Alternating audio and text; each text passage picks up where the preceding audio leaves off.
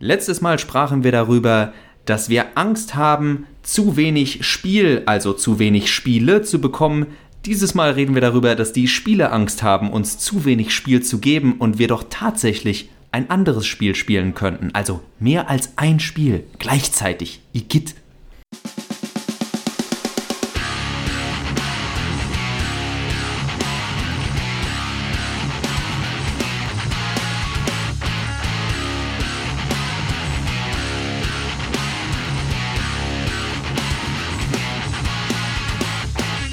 Und damit herzlich willkommen zu einer neuen Folge von Mehrspieler, dem Podcast über Videospiele auf Robots and Dragons und daran geht die Welt zugrunde.de. Jetzt auch im Jahr 2023 angekommen. Die Zukunft wird immer realer und sieht entsprechend auch beängstigender aus. Immer noch keine Hoverboards. Immer noch keine Hoverboards, immer noch keine künstlichen Gliedmaßen. Ich glaube, Deus Ex Human Revolution spielt 2025. Das lässt noch auf sich warten, im Guten wie im Schlechten. Gut, während Johannes sich den Tee holt, äh, führe ich euch neben dem freundlichen Hallo von Johannes in das Thema, in das heutige Thema ein. Letztes Jahr sprachen wir darüber, also in der letzten Folge klingt einfach cool, wenn man sagt letztes Jahr, so in der Letz-, im letzten Staffelfinale von Mehrspieler sprachen wir über das äh, gute alte, ja, sagen wir mal, äh, die Spielprinzipien von äh, Live-Services und Co. Also alles muss immer größer, alles muss immer besser, alles muss immer mehr werden, alles versteift sich auf wenige Studios. Es werden immer mehr Studios aufgekauft und Game Pass, Pipapo, überhaupt die großen Themen, die wir letztes Jahr hatten. Und dieses Mal wollen wir nochmal auf das Spiel gehen, das einzelne Spiel, Singular über das Thema haben wir natürlich letztes Jahr auch viel gesprochen, was daran liegt, dass immer mehr oder immer noch immer äh, sehr viele AAA gerade Spiele gestrickt sind mit um Gottes Willen, wie sorgen wir dafür, dass der Spieler dieses Spiel kauft und nie wieder weglegt? Spoiler Alert, natürlich legen wir die Spiele wieder weg und es funktioniert nicht, wenn es nicht gerade Fortnite ist, wobei selbst Fortnite legt man weg, um andere Spiele zu spielen. Aber es ist schlichtweg eine Art Überangebot, die uns den Spaß am Spielen nimmt, obwohl das Ziel ja genau das Gegenteil ist, denn nur wenn wir Spaß an dem ganzen Spiel haben, geben wir ja immer mehr Geld für neue Spiele, neue Inhalte und dergleichen aus. Und ich denke, wir können blind uns irgendein Spiel raussuchen, ob das jetzt Johannes ist oder ich, bei dem wir sagen können, ja, typisches Beispiel von warum ist da so viel in dem Spiel drin und dann natürlich auch die Erklärung, warum meckern Johannes und ich darüber, dass mehr in einem Spiel ist. Das sollte doch eigentlich immer was Gutes sein. Tatsächlich haben wir ja damit zu kämpfen, dass diese Spiele so massiv sind mittlerweile, dass sie für Menschen, die die eigentliche Zielgruppe von diesen Spielen sein sollen. Wir haben das ja schon mehrmals thematisiert, ähm, nämlich Leute mit einem stabilen Einkommen, jenseits wahrscheinlich der 30, eventuell schon Familie vorhanden, ähm, dass diese Leute diese Spiele eigentlich gar nicht mehr spielen können, weil sie so aufwendig sind, weil sie so, äh, so viel Arbeit bedeuten, dass äh, dass damit ein Jahr oder anderthalb Videospieljahre quasi gefüllt sind. Also das beste Beispiel ist, ist ja auch letztes Jahr im Dezember rausgekommen, The Witcher 3 äh, Enhanced Edition for the Next Generation. Dieses, dieses Riesenteil, äh, das Max und ich damals noch durchgespielt haben, aber fragt nicht in welchem Umfang. Und äh, wir haben mit Sicherheit ja auch nicht alles hundertprozentig gemacht. Und das einfach äh, ein, ein, ziemlicher, ziemlicher Klopper ist. Äh, andere, andere Beispiele sind natürlich sowas wie, wie, wie sowas wie Persona 5 Royal, ist auch, glaube ich, letztes Jahr rausgekommen. Äh, das so als JRPG ja auch mit einem hohen zweistelligen Bereich veranschlagt, weil es natürlich immer, immer wieder schön äh, äh Haken schlägt. Und diese Spiele, gerade The Witcher 3 ist ein schönes Beispiel, weil sie eingebaut haben, das habe ich mal in einer Doku gehört von denen, äh, dass alle 30 Sekunden irgendwas passiert oder irgendwas reingeladen wird quasi in die Welt, wenn man mit Geralt da auf, äh, auf Plötze, wie es in der deutschen Version heißt, auf seinem Pferd äh, durch die Gegend reitet, Ähm, da kommt dann entweder ein Gegnertrupp oder auch nur irgendwie eine, eine, Patrouille von irgendwelchen Leuten oder sowas, damit man immer unterhalten ist. Das heißt, es darf einfach keine, und das ist bei Open Worlds ja so wichtig, es darf einfach keine Leer, keinen Leerlauf geben, weil die Spielerin oder der Spieler könnte ja auf die Idee kommen, dieses Spiel eben wegzulegen. Also es ist richtig äh, äh, auf, ein, auf einen sogenannten Flow hin, auf einen Spieleflow, auf einen Arbeitsflow hin optimiert. Und ähm, wenn wir eins nicht wollen, dann ist, dass Spiele eben Arbeit darstellen. Und durch diese, äh, durch diese Optimierung heißt es natürlich auch, dass Spielzeiten immer wieder gestreckt werden, was Spiele dann ja letztlich zur Arbeit macht. Also sich durch Witcher 3 durchzuspielen, das kannst du nicht mal eben an einem Wochenende machen. Gut, aber ich werde jetzt da mich ein bisschen in diese Kugel werfen, aus dem einfachen Grund, dass Johannes und ich riesige Heuchler wären, wenn wir behaupten, dass es nicht Spiele gibt, die wir hunderte und hunderte von Stunden gespielt haben und auch seitdem wir Eltern sind, wenn man zusammenrechnet. Von daher, ich habe überhaupt kein Problem damit, wenn ein Spiel so lang ist oder wenn ein Spiel auf Endlosigkeit ausgelegt ist, wie viele Strategiespiele, die man immer wieder spielen kann oder immer weiter spielen kann also äh, es, sind natürlich, es ist natürlich so, dass ich die gleichen Kritikpunkte, äh, Kritikpunkte wie du sehe. Ich aber auch sagen würde, äh, du sagst ganz richtig, also Witcher 3 hat diesen ich sag mal, Algorithmus oder dieses, dieses Feature, um es freundlich auszudrücken, dass immer was passiert, dass einem bloß nicht langweilig werden kann. Aber gleichzeitig würde ich äh, The Witcher 3 im Kern auch durchaus als Positivbeispiel nennen wollen, weil es ist ja kein schlechtes Spiel und es ist ein Spiel, das du im Grunde einfach so durchspielen kannst. Es sagt nicht, du musst jetzt dieses Kartenspiel spielen. Äh, es sei denn, du willst alle Nebenquests machen, wo es tatsächlich einige Quests gibt. Du musst jetzt plötzlich irgendwelche anderen Minispiele oder dergleichen machen. Also äh, gleiches Beispiel die Yakuza-Spiele. Da gibt es unglaublich viele Minispiele, aber du musst sie meistens höchstens nur anreißen und dann kannst du so weiterspielen, wie du willst. Also sprich, für mich ist vielmehr dieses Thema von respektiert das Spiel meine Zeit. Das finde ich viel interessanter heutzutage, weil es gerade bei sowas wie Assassin's Creed oder auch schon äh, vor einigen Jahren bei dem letzten Dragon Age Teil, der rauskam, Inquisition, es diesen Trend gab von, nee, du musst mindestens so und so viele Sidequests machen oder du musst dies und das machen. So lauter Kleinigkeiten, wo ich sage, das ist nicht der Grund, warum ich gerade Spiel X spiele. Warum will Spiel X dauern, dass ich noch irgendwas anderes mache, anstatt dass ich mich einfach auf äh, die, das Core-Gameplay konzentrieren kann? Um ein bisschen von Johannes Privatleben preiszugeben. Ey, ey, ey, ey. Ja, doch, doch, doch. Jetzt wird's, jetzt wird's ganz intim. er äh, hat gerne manchmal im Wechsel mit seiner Frau, also zumindest äh, war das das Spiel damals, äh, ähm, Dark Souls 2 habt ihr abwechselnd gespielt. Also immer wenn einer gestorben ist, war der andere wieder dran. Ja, wir haben auch Dark Souls das, 3 gespielt. Dark Souls 2 haben wir dann zur Seite gelegt, aus Gründen. Aus Gründen, genau, weil das das schwächste Dark Souls ist. Egal, dieses Fass wollen wir nicht aufmachen, wobei uns da, glaube ich, fast jeder zustimmen würde. Und das ist im Grunde ja dann auch ein Spiel, wo es gar nicht so wichtig ist, ob man es jetzt ganz durchspielt oder wie weit man da kommt, sondern es ist einfach eine schöne Gameplay-Loop, an der man Spaß hat. Also es ist eine Herausforderung und nicht einfach ein Zeitklau. Und ich denke, das ist für mich dieser große Unterschied, dass viele Spiele wie du schon sagst, bei diesem Beispiel von Witcher 3 immer wieder nach Wegen suchen, von dem Kern des Spiels, der oftmals ja gut ist, abzulenken. Und das nur aus dem Grund, wie du schon sagst, um es zu strecken. Und wir fragen uns, ähnlich wie bei gutem Essen oder Drogen, warum sollte man den Mist strecken? Äh, um, um mehr Geld natürlich rauszuholen. Ähm, mir fällt da, äh, mir, mir fällt da noch ein, ich habe jetzt vor kurzem, nachdem es ungefähr ein Jahr lang unbenutzt mit 75 Gigabyte meine Festplatte voll sumpfte, ähm, Assassin's Creed Odyssey dann doch runtergenommen. Ich hatte mir eigentlich vorgenommen, es durchzuspielen. Ähm, aber ich dachte mir, ja, nee, wann? Und dieses ganze Auto-Leveling-Scheiß macht mir halt auch den Spaß kaputt, weil das ist nämlich so ein Aspekt, das betrifft ja nicht nur Assassin's Creed, das betrifft ja eigentlich alle Spiele, die ähm, so diese Rollenspiele oder Skill-Mechaniken auch einfach haben. Äh, man, da muss man eben in diese Tretmühle von, ich muss jetzt hier Sidequests machen und Erfahrungen und, so weiter sammeln ähm, oder richtige Ausrüstung haben. Und Teile davon hat ja auch so ein bisschen The Witcher. Ne? Also da sind ja auch bestimmte Quests eben äh, äh, gebunden an das Erfahrungslevel und der Fortschritt ist dann gebunden ans, äh, ans Erfahrungslevel.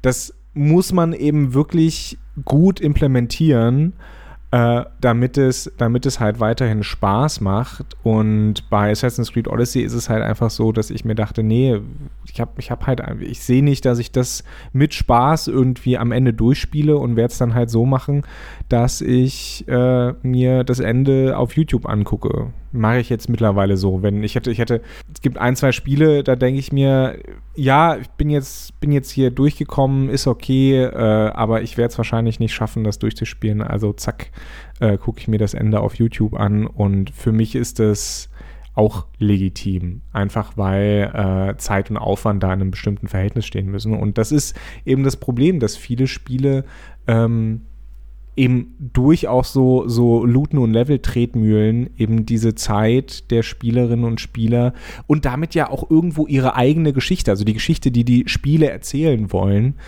Und wir sind mal ganz naiv und sagen, darauf liegt ja mal der Fokus, ne?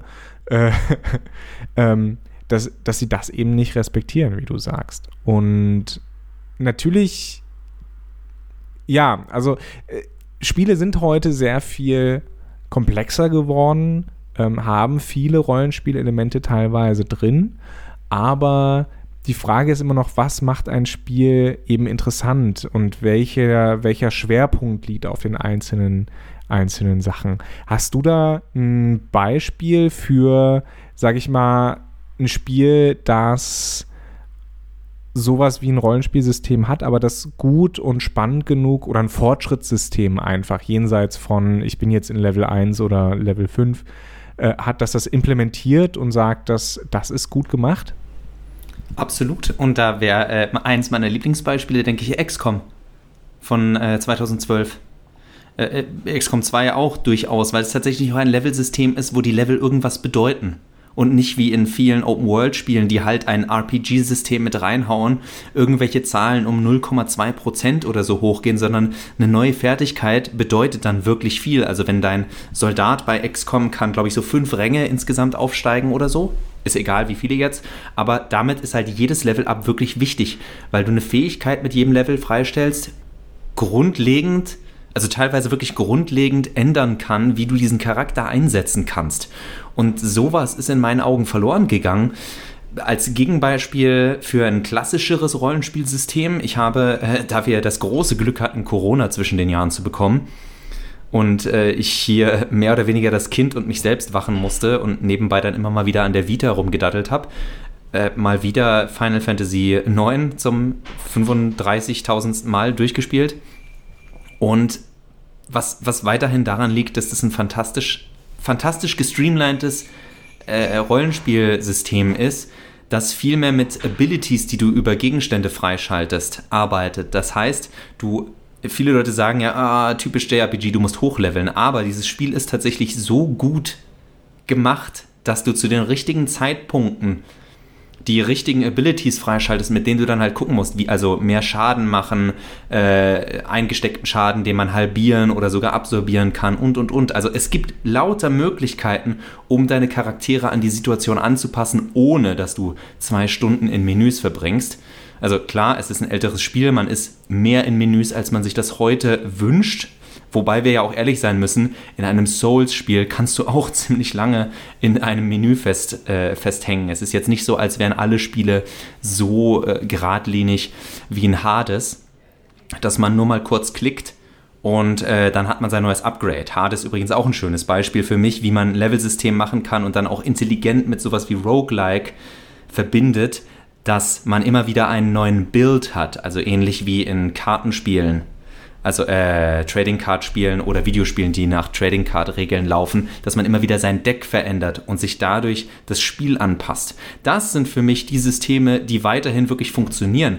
Das, was die großen Spiele oftmals machen, also ein Ghost of Tsushima, ein äh, Far Cry, Assassin's Creed, das sind für mich mehr so Bastardisierungen von einem echten Rollenspiel, weil sie dir vortäuschen, ein Rollenspiel zu sein, aber das gar nicht durchziehen können, weil sie damit viel zu viele Spieler abschrecken könnten.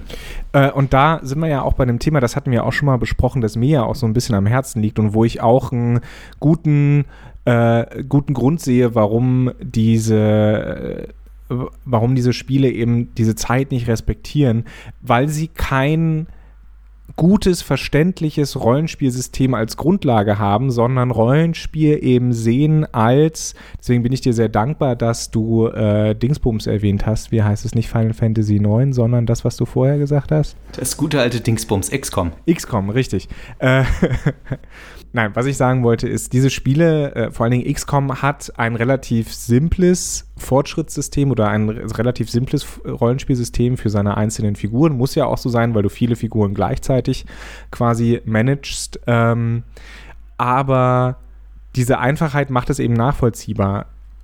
Witcher 3 und auch Cyberpunk und auch Assassin's Creed äh, sind Beispiele dafür, wie man Rollenspiel als ähm, sage ich mal, informationstechnisches Problem löst, weil diese Spiele funktionieren eben nicht so, dass ein Punkt jetzt wirklich einen Unterschied macht oder zwei Punkte, sondern dass ähm, es einfach diese Zahleninflation gibt. Ist auch ein Wort, das wir immer mal wieder gebraucht haben. Und äh, dann kommt es halt so, dass, dass du auf Level 10 schon 500 Schaden machst, aber diese 500 Schaden bedeuten halt gar nichts. Ja, das ist das ist nur so hoch, damit auch Prozentwerte irgendwie einen Sinn haben.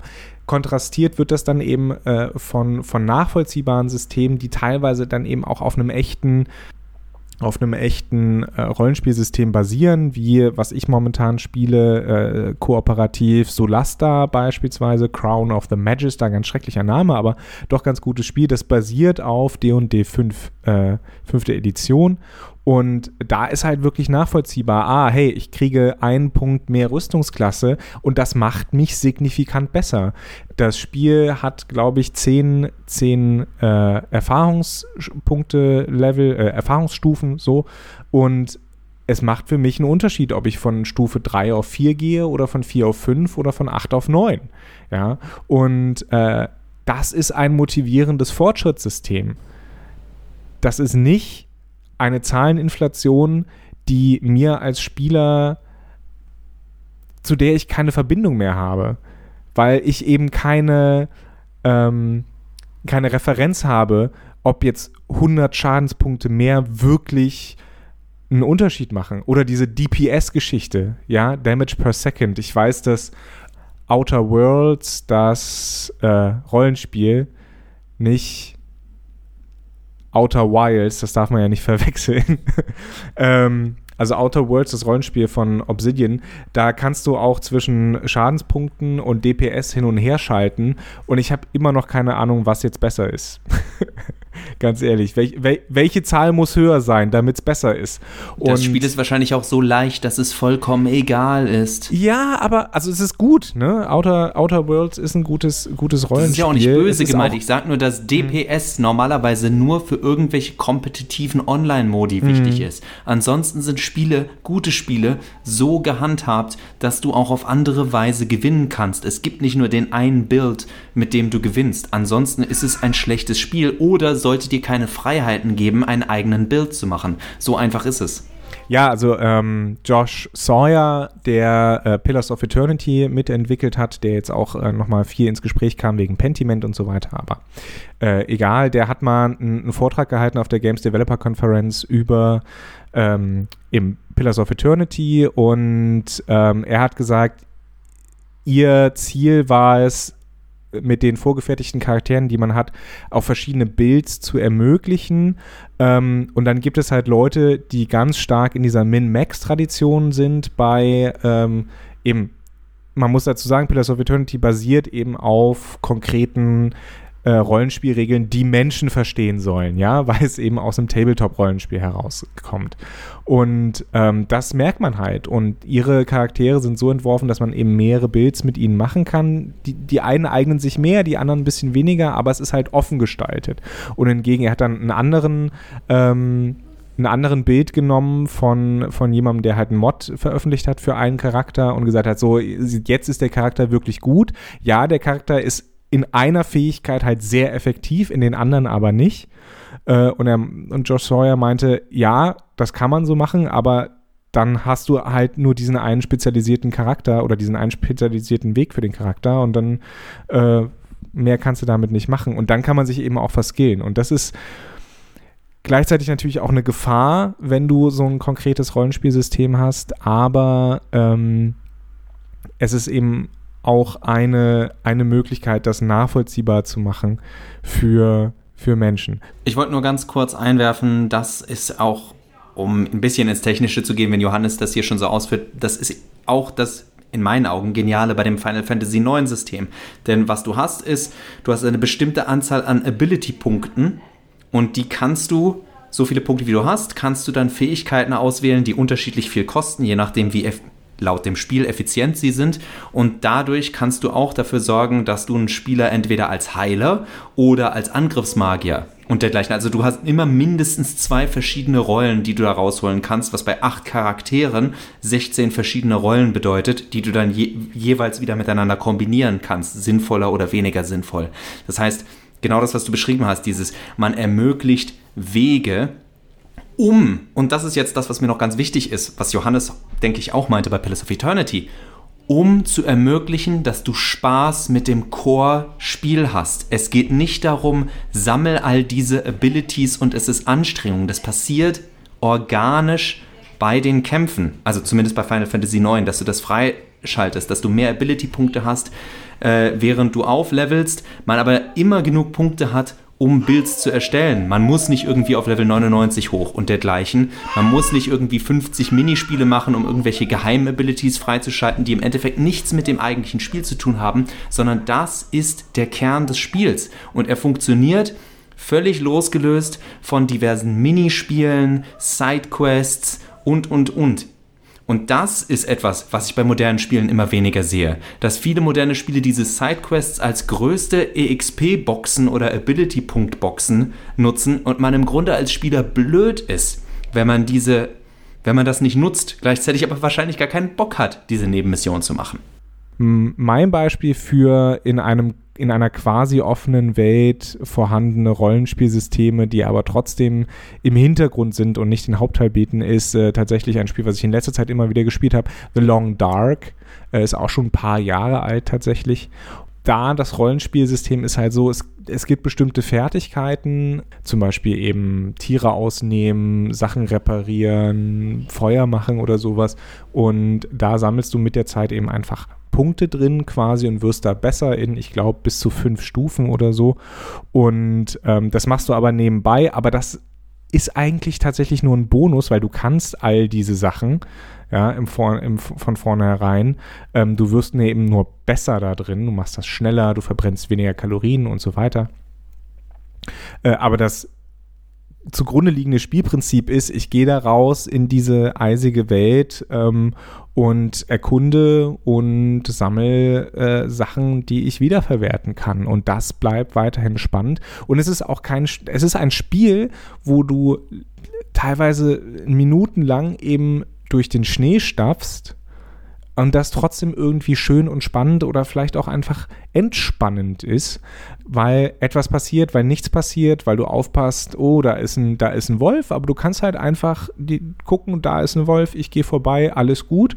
Ja, es bleibt also immer so, so eine gewisse Restspannung da. Äh, du musst auch immer gucken, habe hab ich noch genug Sonnenlicht, habe ich genug Essen, habe ich genug Wasser, ja, muss ich vielleicht mal kurz anhalten, Schluck Wasser trinken oder sowas.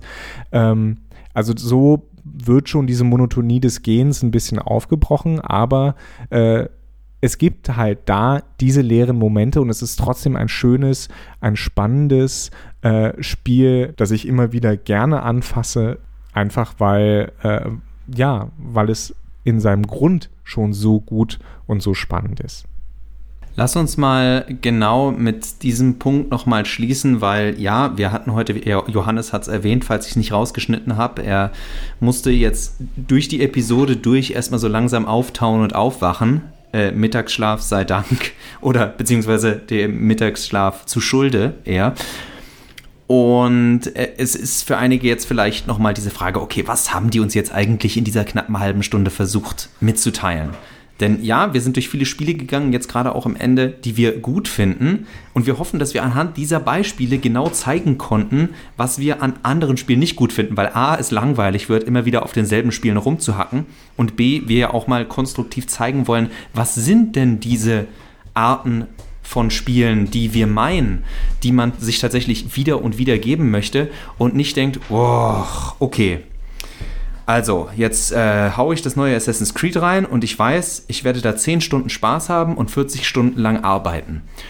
Und ich denke, wer uns jetzt nach dieser halben Stunde immer noch nicht, wer immer noch nicht nachvollziehen kann, was wir da jetzt meinen mit der Arbeit, dem können wir dann auch nicht mehr helfen. Das, was Johannes eben wieder beschrieben hat, ist, also wir können diese Folge auch sagen, im Endeffekt, es geht uns um die Gameplay Loop. Wo ist die Gameplay Loop und wie sieht die bei den meisten Spielern aus? Ja, auch ein Assassin's Creed hat durchaus die Möglichkeit, genau wie ein Witcher zu sagen, hier gibt es einen ziemlich geradlinigen Weg, dass man einfach nur das Spiel im Kern spielen kann.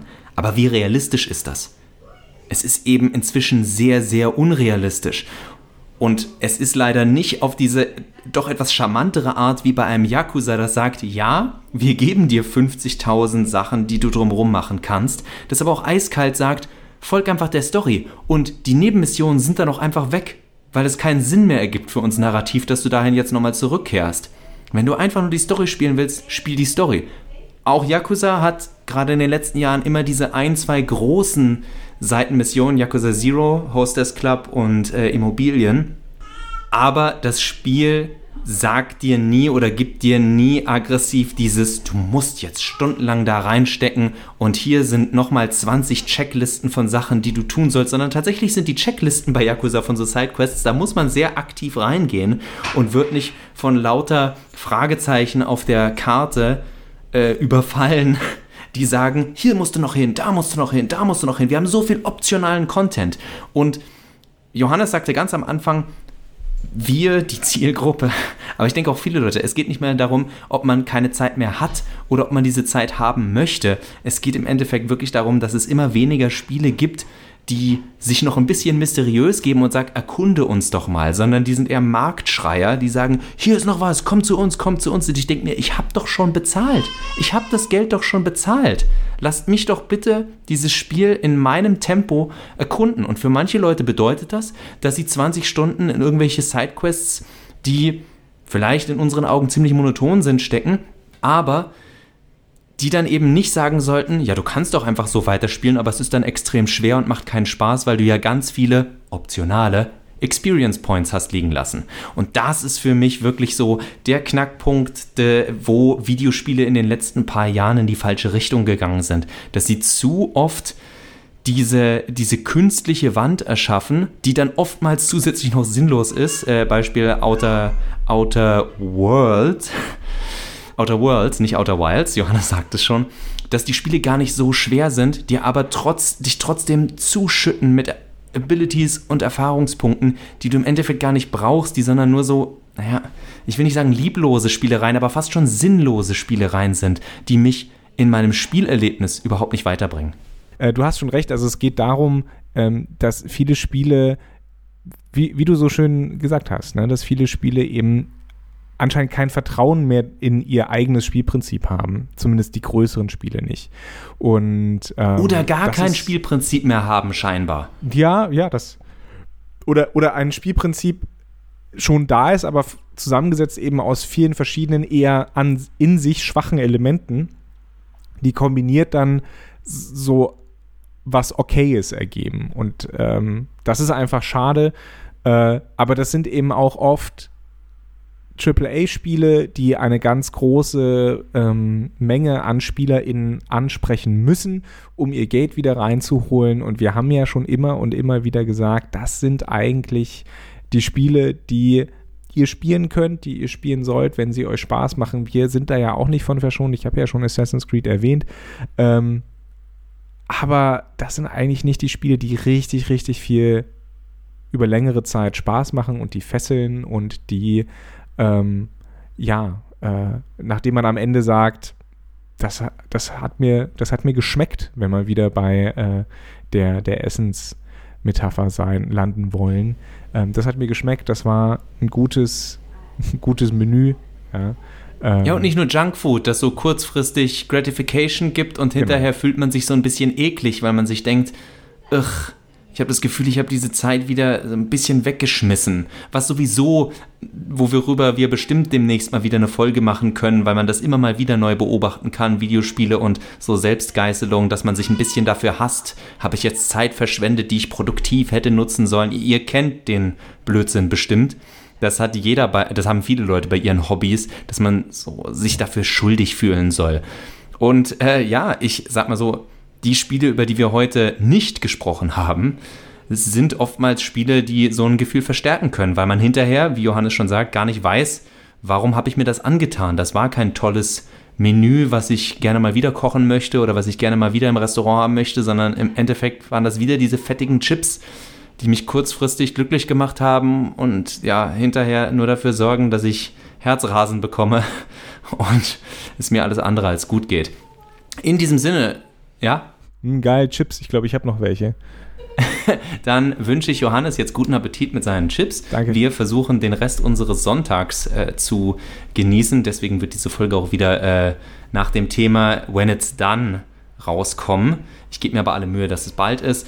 Vielen Dank für eure Geduld, vielen, äh, vielen Dank für eure Aufmerksamkeit. Es hat wieder sehr viel Spaß gemacht, auch im Jahr 2023, auch viele, viele Jahre nach unserer ersten Episode. Und wir danken euch, dass ihr mal wieder links abgebogen seid und geguckt habt, huch, was ist denn das für ein süßer kleiner Videospiel-Podcast da? Dem kann ich nichts hinzufügen. Ich hoffe, äh, es geht euch gut im neuen Jahr und bis zum nächsten Mal. Auf Wiederhören.